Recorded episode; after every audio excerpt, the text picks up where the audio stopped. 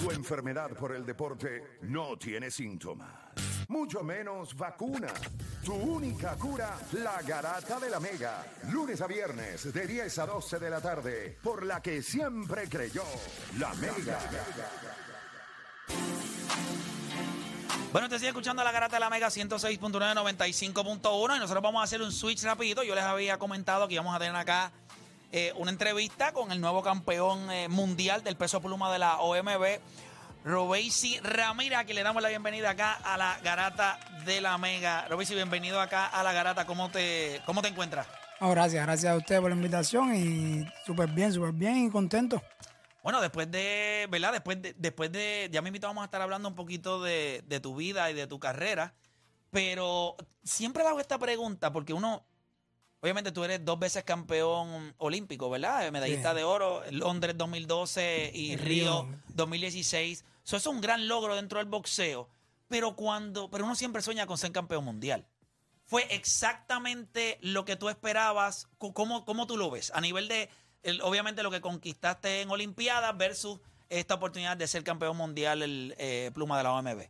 Mira, cuando lo dices así, eh, uno dice, verdad que es lo que uno, lo que todo bolseador sueña. Pero recuerda que en Cuba esos sueños están bien cerrados. Es correcto. Todo el que, todo el que está en Cuba y empieza en un deporte sueña con ser, tener un resultado tanto mundial como olímpico a nivel amateur para poder supuestamente vivir mejor. Ok, pero ya una vez tú sales, obviamente el sueño es, ya yo, y yo imagino que esa es parte de la, fuera, obviamente, la condición, las condiciones de vida y que uno quiere mejorar y eso son otros 20 pesos, pero yo me imagino que cuando tú, tú tienes dos medallas de oro, o sea, dentro de lo que es el régimen cubano y tú vives allí, pues no hay más nada, ya yo logré lo máximo. Amén. Cuando tú sales, es porque tú aspiras a más. Claro, exacto. So, eh, me imagino que era esto. So, por eso te pregunto cómo, cómo si, llenó esas expectativas o todavía sigues teniendo el mismo hambre de, de- de siempre. Me caracterizo por ser un tipo hambriento. Yo siempre estoy buscando más, eh, creciendo tanto en mi vida personal como en el deporte. Eh, ya cuando uno toma la decisión de irse de Cuba, de dejar todo atrás, es con, por supuesto, con este sueño. Y ya de aquí para adelante vienen mejores cosas, pero este es el primer paso. Perfecto, eso, eso, eso quería. O sea, que tú entiendes que es el primer paso de muchos que todavía te falta. Exacto. Háblame de la pelea, Isaac Dobby, ¿verdad? Que fue a quien, a quien derrotaste. Ese campeonato era vacante de lo había dejado de Manuel Navarrete. Navarrete, exacto. y tienes la oportunidad. En la pelea él no quedó muy conforme con la decisión. Hablaron un poquito de Mert, como decimos acá nosotros. O sea, él dice, obviamente yo creo que el knockdown, eh, que él dice que fue un resbalón. ¿Cómo, ¿Cómo lo sentiste tú? ¿Verdad? Yo siempre, el que pierde siempre va a tener como una lloradera ahí. ¿Cómo terrible, sentí pero- el knockdown o cómo sentí la pelea? Porque bueno, las dos. La pelea y, y cuán importante fue el knockdown para que el resultado para ti pues fuera un poco más Mira, claro. la lo que pelea fue. fue una pelea súper buena, eh, súper entretenida para, para todos los, los amantes del bolseo. Eh, creo que, que hicimos una estrategia la- lo más perfecta posible. Eh, ya la parte de dar knockdown fue algo que, que en el bolseo se, se seguía por, por, por una regla. Si hay una acción de ataque, eh, te conecte o no, y tú caes al piso, es Es un knockdown. knockdown, es correcto. O sea, Sí, sí, que hubo, hubo intención, hubo, agre- hubo, hubo algún movimiento para, exacto. para Y conectarte. donde- y, si tú te caíste, pues mala suerte. Exacto, ya. Eso no tiene, eso no tiene explicación. Y ahora, donde van y lo reclaman, lo hayan dado knockdown o no, como quieran, no había chance para, para ganar, pero Sí, es- es- y eso te iba a decir, que el knockdown es básicamente para quizás ampliar un poco más el margen, pero ya la pelea tú la tenías ya la pelea estaba eh, dominada. Eh, creo que también fue más parte de la calentura de la pelea, que se había acabado ahí mismo. Uno también tiene cosas que decir y que, que a, a lo mejor no piensa en el momento. Ya después, eh, estando en el hotel, fue donde yo estaba, donde estaba yo con mi familia y con mi amistad compartiendo. Me saludó, me dio gran pelea, éxito, campeón, felicidades.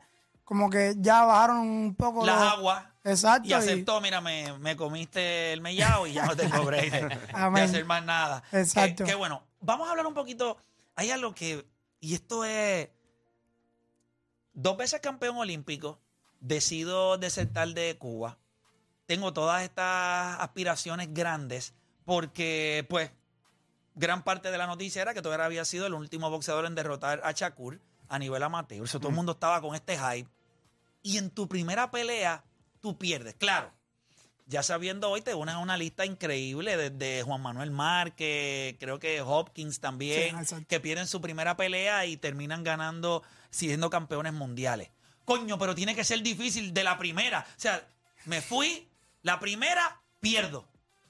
¿Cómo, cuán difícil fue ese proceso y cuánto te ayudó a ser el boxeador que eres hoy? Que te sea sincero, mira, estoy erizado. Eh, no me afectó. Pensé que, que iba a caer. Yo dije, después de esto, nadie va a querer saber de mí. Esto ya se jodió. Voy a ponerme a hacer Uber, lo que sea. Voy para la No, o- o construcción porque esto o se algo, pero, pero hay que hacer otra cosa. Hay que buscar dinero, ya mi, mi esposa estaba embarazada, hay que hacer algo. Sí, definitivo. Y, y después, eso fue en el momento, ya después yo mismo dije, No. cualquiera pierde. Eh, le doy muchas gracias a la compañía que no me abandonó en ese momento. Y yo dije, bueno, ahora sí ya Torran me va a votar para el carajo. Oh, bueno, la palabra. Abajo. Entiendo, entiendo, pero pues. Me van allá, yo, yo tengo que buscar otra manera de vivir. A lo mejor la otra gente me quiere contratar, pero yo sé que por aquí no es. Porque había muchas Sí, expectativas. ahora, ahora mismo estoy low rank, no top rank. Había muchas expectativas en, en mi debut. Y, ¿Y qué y pasó? O sea, si me puedes describir qué fue lo que pasó ese día. me bloqueé. Era demasiado. Quizá era, oye, el choque de todo lo que habías vivido, lo que estabas dejando atrás. Es difícil. Me metí difícil. año y pico sin pelear, entrenando a media ahí más o menos, en un gimnasio donde eh, literal yo era el que decía, no, esto hay que hacerlo así, esto así, porque son estaba con un entrenador que es muy buena persona, pero como entrenador no está adaptado a trabajar con gente. No, y al nivel que tú necesitabas para lo que iba a ser tu carrera. Y ahí, y eso, llegué ahí, primer round, pasa el, el knockdown ese ahí que fue así un empujón, pero caí y me contaron. Como le hiciste, como pasó con, con este. Lo mismo, literal. mismo. Pero este fue en el 12, aquel Sí, fue en el primer fue round. primer round. Y no me supe recuperar. Me bloqueé de una manera de que no me salían las cosas. Y, y ay, perdí la pelea, me paré, sal, bajé. Y pensé en ese momento lo que te estaba contando, pero ya después dije, no, esto no. Entonces, pero haces unos ajustes. Cambias tu entrenador, te mueves a Las Vegas. Háblame sobre ese proceso y cómo llegan estas personas a tu vida. Antes de, antes de yo debutar, me encuentro con Jordani Jugá y con Harold Chapman en casa de Chapman, donde ellos hacen el sprint training en, en, en Tampa. Oye, yo no sé, pero yo he visto a Raúl Charman entrenar. Dios mío, pero ese chamaco Es le entregó el alma al diablo. Qué cosa tan. Ese tipo entrena como Es- si fuera una cosa. es una- una es bestia. increíble, una bestia. Eso Fue mismo en, es. en temporada y fuera de temporada, no para. Él no para. Tiene su libreta, yo me asombré en su casa, tiene su libreta con, con los ejercicios que le mandan y él hasta que no termine eso no sale a conversar con nosotros. Eso es una cosa que O es sea, está realidad. chévere que ustedes estén ahí, pero diviértanse que yo tengo que Sí, terminar ya, mi nos rutina. vemos ahorita y cuando yo termine la rutina hablamos lo que quiera ahí, pero ahora tengo que terminar Y esto. oye, mala mía que te pregunto, eh, ya que lo mencionaste, es un tipo cool, porque Sí, él se ve súper. endemoniado siempre, siempre está de mal No, humor, no, o es no. un tipo súper cool. No, no, súper cool. Coño, porque se ve que Súper. como tira, lanza, camina, le habla a la gente. El, el verdadero cubano es Harold. El cubano que se enfoca en su trabajo, pero cuando sale de ahí... Sí, pero es- que tú lo ves que él va a un servicaro, por ejemplo. ¡Quiero un hamburger! ¡Avanza! ¡Y sin queso! O sea, se ve así, Y si se te ve. va con queso, te lo manda. ¡Eh, pues, millas! Sí, te, No, no, para nada, para te nada. manda con el Eso es- a, a a 105 105 millas. pero, pero duro. Y, o- ok. Entonces pasa eso, me diste. me entonces te encuentro encuentras con ellos, hablo con ellos. Eh, Ugá me dice, "Oh, me alegro que estés aquí. Ah, hablamos, nos metemos ahí horas hablando. Pasa el debut, pierdo. Estoy en Miami y Ugá fue a Miami a verme. Ok. Y me dijo estas palabras así literal, yo confío en ti. No ha pasado nada, tú tienes que, que seguir para adelante. Eh, Yo me imagino que también cuando tú eres dos veces olímpico, medallista de oro, tú debes perder, pero eso te- el bagaje de lo que tú tienes, o sea, de lo que tú estás hecho, no es no es para una pelea y uno realmente se rompe. Y que yo sabía que, que el rival no era de la que le para ganarme a mí, ¿sabes? Ya, perdí, está bien, no pasa. Una noche de mala la tiene Chévere, cualquiera. tuviste tu día, tu día de suerte. Amén. Qué bueno, te tocó. Eh, antes de eso, quisiera que fuéramos un poquito atrás. Tengo tantas cosas, ¿verdad? Porque tu historia es una cosa, eh, ¿verdad? Que hasta cierto punto es como espeluznante. Fuera de todo, ¿verdad? La- las dos medallas de las dos medallas de oro se nos acaba de ir la luz. No importa, eso es normal acá. Este, tú ganas esas dos medallas de oro olímpicas. Tú estás en Cuba. El régimen es complicado.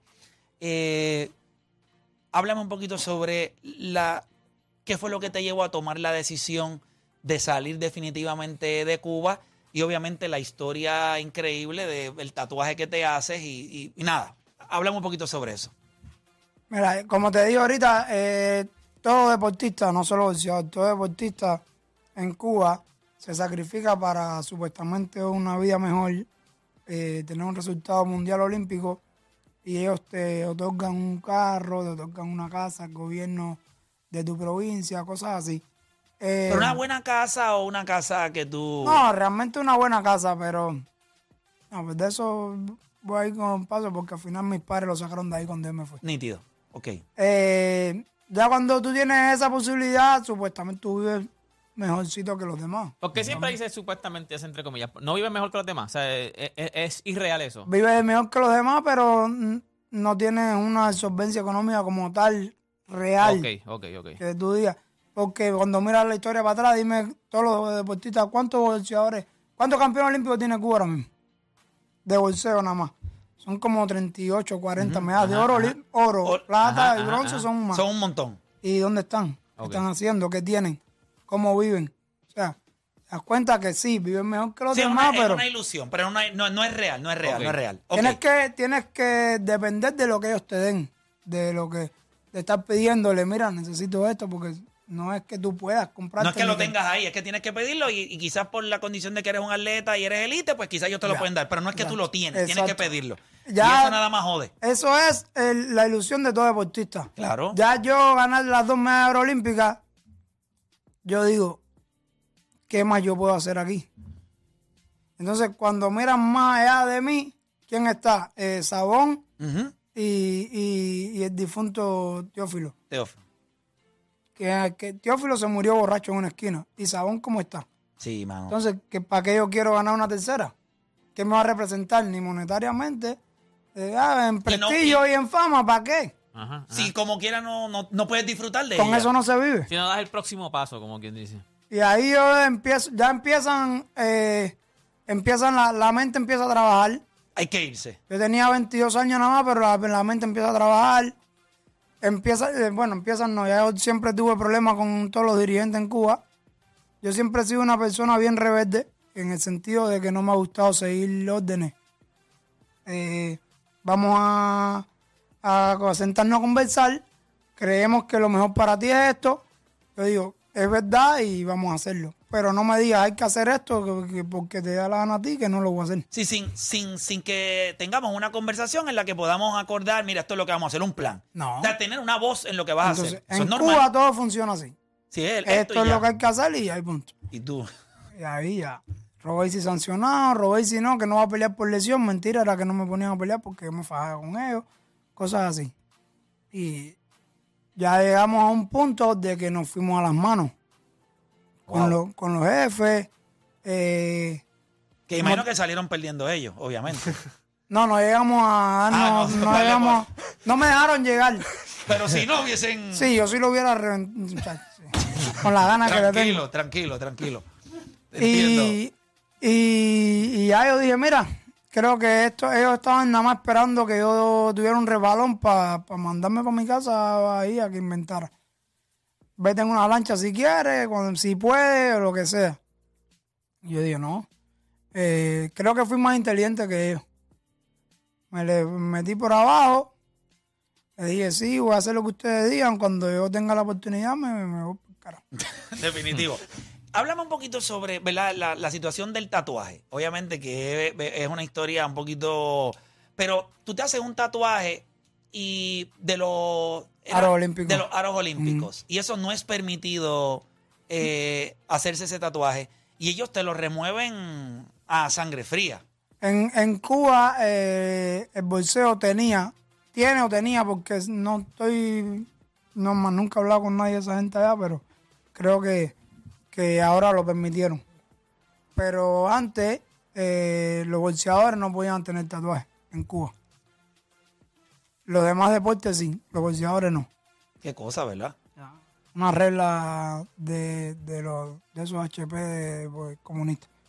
Eh, yo, de, como te dije ahorita, de rebelde, Claro. ya yo me había hecho este y el nombre de mi hija acá. Ellos lo sabían. Pero como no se veían porque siempre tenían los guantes, qué sé yo, como que se hacían los ciegos. Te lo dejaban pasar. Después de la Olimpiada de Río, era mi segunda Olimpiada, yo dije, mira, que se joda, debemos hacer los Olímpicos, me lo hice aquí abajo del brazo. Y pasó un año de yo tener el tatuaje y ellos lo- que ellos lo sabían porque se veía, era lógico. Y siguieron los problemas míos con los jefes, yo fajándome, mandando para allá bien lejos a todo el mundo. Hasta que me dijeron, bueno, si tú vas a seguir de rebelde, mira, o te quitas el tatuaje que tienes o no bolseas más. Escoge. Y ahí donde yo te digo, fui más inteligente que ellos. Dije, ok. Me lo quitaron. Me llevaron por un hospital. Ya todos tenían planificado el, el- el- el médico y todo, el salón, todo para operarme. Y te removieron el. O sea, pero eso es Donde por- más, sí. donde más a mí me humilla es que me hicieron la operación para demostrar de que ellos son los que mandan. Porque quedó un- la mitad del tatuaje quedó fuera. O sea, que no lo hicieron completo. No fue Era como que- solamente para dañar esa área para, ahí, para que joder, se vea. para decir, nosotros somos los que mandamos aquí y tú no puedes hacer lo que tú quieras. Y, y eso te dio a ti la razón de decir, sabes algo, esto es lo último. Yo Ya. me voy por debajo, que tienen que haber sido momentos bien difíciles. Porque con toda la rabia que uno tiene, tener que someterse por el tiempo que sea, porque uno tiene un plan para poder salir, tienen que haber sido tiempos difíciles. teníamos dos semanas, me faltaban dos semanas para el evento nacional de Cuba, uno de los eventos más fuertes de- a nivel mundial de, de, de la mater, el, nacional en Cuba. Me hicieron esa operación como para, vamos a hacerse lo que él tiene que perder en esta, porque él ahora tiene que perderse una semana sin entrenar para que se en, Ya en esta lo votamos por, Sí, sí, que una vez, ya, o sea, hacemos esto, él va a tener que estar una semana sin entrenar, o cuando él vaya al nacional acá en Cuba, él va a perder Pierde y nos olvidamos de él y salimos de él. Y el tiro le salió por la... Los de la, de la música vieron. Y ahí me, ahí la me paré en el medio del ring y le dije, conmigo hay que contarle esto para ustedes y a mí y nadie se me habla. y a mí nadie- yo me- pero ya, ya tenías un plan, ya sabías lo que ibas a hacer, o, o todavía no. Yo quería, yo, yo te- ya yo tenía en mi mente, yo tengo que hacer algo para, porque ya esto es demasiado. Pero yo tenía primero que demostrarle a ellos y ganar esa competencia para que ellos después me pudieran sacar a mí del país. Ok. Porque si no, no me iban a sacar. Si yo perdía ahí, me iban a mandar para Cienfuegos. Sí, te, te mandaban a tu casa y se llevaban al próximo y tú te quedabas ahí y no salías más. Tírate en una lancha. Si A ver quieres. si llega. Entonces yo dije, espérate, esta es la mía. Gané ahí, por abajito. Fuimos para aquí, fuimos para allá, fuimos a Alemania. En Alemania fue donde nos, me fui a las manos con el presidente de la federación ahora mismo en Cuba. Que ya ahí sí fue ya a lo más bajo. Y ahí fue donde yo dije, espérate. Tenía ya un contacto que me dijo, llámame cuando sea. Llamé. Me dijeron, ¿qué, ¿cuándo vuelve a viajar? Le dije, de aquí a Alemania voy a Cuba tres días y de ahí voy, voy para México. Y me dijeron, ahí mismo. Ahí te esperamos. Ya. Así fue, literal. Sin decirle nada. a nadie. Cuando, cu- eso te iba a preguntar, cuando vas a hacer eso, ¿cuán difícil es? No había nadie de tu familia que lo sabía. Eso era solamente tú. Nadie de tus los componentes. o- mi, mi mujer lo sabía y la mamá de mi mujer lo, las únicas. Pero dijiste algo de tus papás que les pasó algo a tus a, a mis padres, cuando yo me quedo, como no, no creo que no llegó a un mes de yo haberme ido, lo sacaron de la casa. Lo, le dijeron, lo, des- lo desalojaron. ¿Cuán difícil es eso? Tú estando acá, donde tú sabes que tú tomas una decisión que es lo mejor para ti. Y yo estoy seguro que tu mamá y tu papá tienen que estar contentos de que eso es lo que tú tenías que hacer. Pero uno como hijo siente siempre una responsabilidad de velar por ellos. Porque cuando uno es pequeño, ellos te cuidan. hicieron por So, nosotros, Cuando exacto. ellos están viejitos, pues tú los quieres dejar en la mejor posición posible. ¿Cuán difícil fue eso para ti? En ese momento no lo vi como lo veo, lo vi como que tranquilos que yo, yo los voy a tener a ustedes mejor si, si Dios me lo permite y llegar a los Estados Unidos, hacer dinero, hacer, meterme en el negocio, que es lo que me gusta a mí, el bolseo, y tenerlo a ustedes mejor. En eso lo pensé. Ellos me llamaron, se metieron semanas ahí en la casa fajados con, con el gobierno, con la policía, no vamos a salir de aquí y no vamos a salir de aquí, pero al final, Lo sacaron. Claro, porque yo no le iba a decir tampoco quédense ahí y que se, y que se metan en problemas. Claro. Le dije, tranquilo, ustedes vayan para donde tengan que ir, que si Dios me lo permite, ustedes van a estar mejor. Pero tú dijiste que lo veías de una manera a como lo ves ahora. ¿Cuál es la diferencia a como lo ves hoy? Que hoy yo los puedo ayudar. O sea, que ya no me interesa lo que esos comunistas hagan. Porque yo los tengo allá en Cuba mejor y si, si Dios me o sea, lo porque, permite, porque si tú puedes, o sea, tú sí los puedes ayudar. O sea, tú sí puedes enviarle a- sí, yo le ayuda. envío dinero, le envío comida, le- los mantengo realmente bastante bien dentro de lo que cabe. Y el gobierno no les remueve las cosas que tú les envías. No, si, no. si tú se las envías, pues es, es lo que ellos tienen. Ellos, ¿qué pasa? Ya Cuba se ha abierto mucho. Claro. El pueblo se ha abierto con todo el internet, ha visto todo lo que hay. Ellos no pueden negar esas cosas. Sí, seguirle diciendo a la gente que eso no existe. Así que este hay algo, ¿verdad? El, ¿Qué dice el, el tatuaje cuando dices que tienes el de tu nena? Renata. Renata, entiendo que a ella llevas cinco años sin desde que verla me fui. desde que te fuiste. Y entiendo que ya eso, ¿verdad? Ella está ahora en Brasil y entiendo que la vas a ver. Son Sí. cinco años, hermano. No sé cómo la voy a mirar a la cara, te lo juro. No sé cuando la vea, no sé qué, cuál va a ser mi reacción. Y, y quiero verla, quiero abrazarla, quiero que conozca a su hermanita que siempre me pregunta por ella. Y, ¿Qué edad no sé. tiene ella? ¿Qué edad tiene ahora? Renata cumple 10 años ahora en, jun- en julio, en junio. Y la, y, y la gemela en, en julio cumplen 4. Ok. O sea, que ese encuentro se va a dar, Sí, lo se mismo. va a dar Sí, sí. pronto. Hermano, sí, eso va a ser algo que, que no te puedo explicar porque realmente Cuando dices que no sabes cómo la puedes mirar a la cara, porque tú sientes que hasta, o sea, tú estás persiguiendo algo por ella, o sea, aunque ella no lo vea, pero como quiera uno le da... No, he- no he fallado como padre, pero la dejé demasiado chiquitica y sin... Eh, ella, me- ella al principio le, le decía a la madre, no, llama a mi papá. Yo le decía que estaba de competencia, pero no tenía la cara para decirle, mira, que no voy a regresar más a Cuba. Hasta que ya con el tiempo le dije a la madre, mira, hay que decirle que yo no voy a ir más porque cada vez que hablo con ella me parte el corazón, cada vez que me pregunta cuándo tú vienes a verme. Eso, eso es. Y la madre me dijo, no, ya, hay que decirle porque vamos a seguir diciéndole mentiras. Y has tenido la oportunidad entonces de dialogar con ella y por lo menos ya la está la no, cosa... ya, ya, ya está grande y no, antes que saliera de Cuba, ya yo ya, y ya ya a los 10 sabía. años los niños ya entienden bastante eso. Yo estoy seguro que cuando Antes tú la veas, 10 años. ella te va a exprimir el pecho Sí, del no, abrazo no, que te va a por dar. Así supuesto, que... no, eso está, eso no. Yo sé que, yo sé que eso va a pasar, pero igual uno le queda eso por dentro, como que. No soy yo, yo estoy emocionado, quiero ir para Brasil con este hombre. Yo estoy, La- que, yo estoy que me paro y lo abrazo yo. La dejé muy niña y, y, y ya ahorita es una mujer, son 10 años. Con, Sí, sí, sí, ¿no? como están las generaciones de hoy en día, con 10 años saben más que uno del internet. Así mismo es, así mismo es con la información, con la información que tienen. Oye, Robesi, me dicen que ya Bob Arum se comprometió hasta cierto punto en darte la oportunidad de poder defender este título en Miami. Eso sería como una fiesta cubana allí a niveles que yo quisiera ir, ir de invitado. Fue- Porque cuando gane, el party va a estar intenso. Fue lo primero que le dije. Cuando él me hace la pregunta, lo- mis palabras fueron, eso va a ser otra cosa. Eso, Imagínate. eso. Y ayer mismo lo estaba hablando con todas mis amistades. Me dijo, no, eso aquí en Cuba, se va- aquí en Miami se va a reventar. Donde quiera que lo haga, se va a llenar porque eh, han sido muchos los videos que me han llegado de gente en sus casas viendo la, viendo la pelea. Pero O sea, que no tienen la posibilidad de viajar a Tulsa, viajar a Las Vegas, pero la ven. O sea, que si va a ser en Miami, eso... eso No, eso Es debería ser, locura. eso va a ser un evento increíble. ¿Cómo?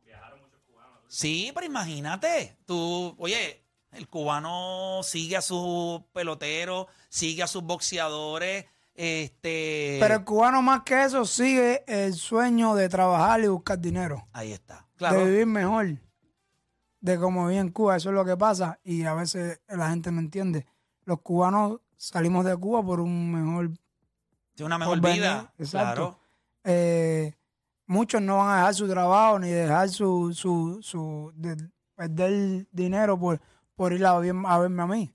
Sí, sí, Y eso dicen, yo lo entiendo. Está chévere y todo, pero yo no voy a dejar por lo que yo estoy aquí reventándome Yo lo voy a ver, días. me voy a acostar a la una de la mañana, a sacar la pelea, pero mañana yo voy a trabajar. Sí. Y eso es algo que. Yo te Eh. voy a decir algo. Es algo. Es algo que siempre he admirado. eh, conozco gente cubana y, y veo el- la manera en la que ellos ven la vida. Y es que vienen desde una perspectiva de hambre y necesidad. Nosotros acá en Puerto Rico, si probáramos, aunque fuera cinco minutos de lo que es eso, quizás sacudiríamos la cabeza de un montón de mensos que tenemos en este país que no aprovechan las oportunidades que tienen que es lo que le digo a todo el mundo. Tú tienes una vida, tú estabas persiguiendo esto, que es una oportunidad de tu progresar. Hay gente que nace con la oportunidad y, y la desperdicia, exacto. que, eso es increíble. Hay oportunidades, lo ves que en algún momento tú puedas traer a tu familia, eh, tu mamá, tu papá, los puedas sacar de Sí, Cuba. sí, sí, claro. sea que- Ahora mismo, eh, la administración que tiene el país, que no voy a meterme en ese canal porque realmente no, no lo apoyo, puso, puso una, una ley de los, del paro humanitario que le da oportunidad a los cubanos de, de venir eh, más fácil, pero lleva su proceso y su papel y su papeleo y lo, que si los taxis y dinero. Y cuesta, cuesta mucho, o sea, cuesta, o sea, me imagino que viene siendo al final del día, fuera de todos los papeles, me imagino que es una cuestión de dinero. Tienes que pagar una torta para sacarlos del, del país. y demostrar que ganas una cierta cantidad y cosas así. Ah, Eh. Lleva mil, mil cosas que no me he informado literal bien, pero Pero es algo que es pa- está en, parte de tus planes. es, proceso, es- está en es proceso. un, es un proceso que es más fácil de traerlo hacia acá, pero todo lleva su, su momento también. Y, y lo bueno es que, que mi familia y mis padres no, no son gente que joden.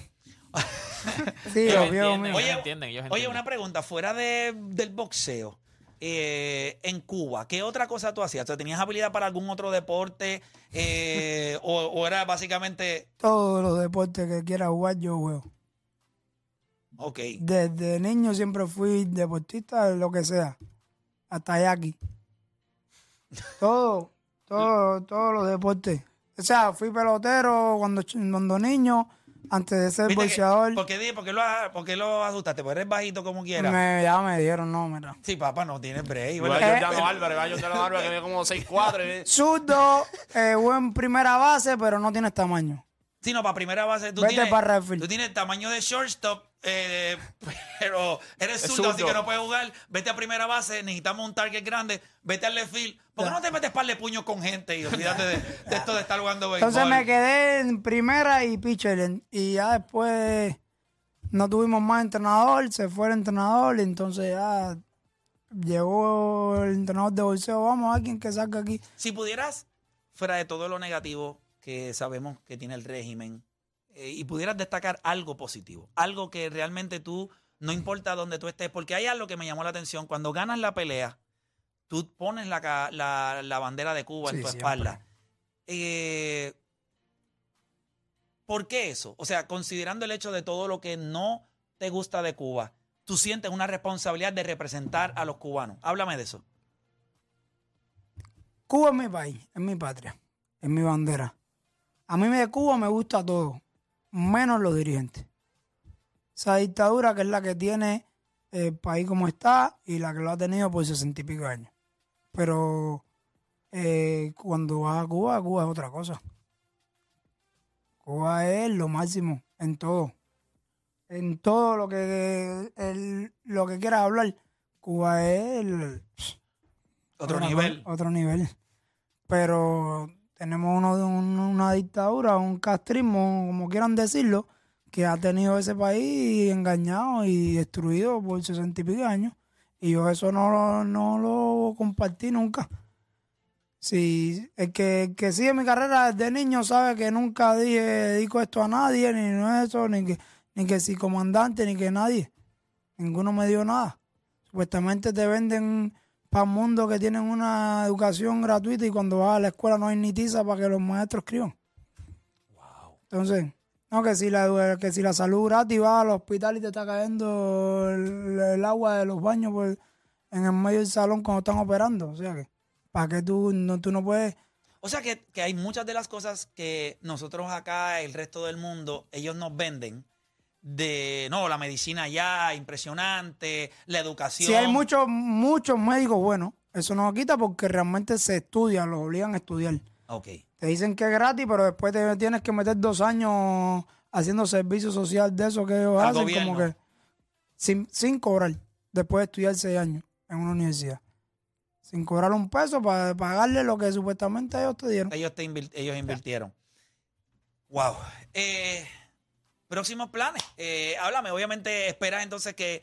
Tú esperas que la próxima vez que te trepes a un cuadrilátero será para defender este campeonato y lo puedas hacer en Miami. Eso es lo que esperamos, eso es lo que estamos impulsando, eso es lo que, lo que, lo que hablamos con, con, con la compañía. Eh, nada, yo feliz a disfrutar ahora y lo próximo es eso, defender mi título tanto en Miami donde sea, pero principalmente que sea en Miami.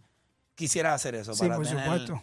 definitivo. Eh, mano, bien, bien contento de tenerte acá. Le agradezco el tiempo, obviamente, eh, a la compañía, a Garly, que te trae acá, a la gente que te acompaña. De verdad que tu historia es espectacular y, es bueno que a veces la gente como que se le sacuda el cerebro, ¿verdad? Porque eh, mira lo que tú dijiste, siempre he tenido hambre.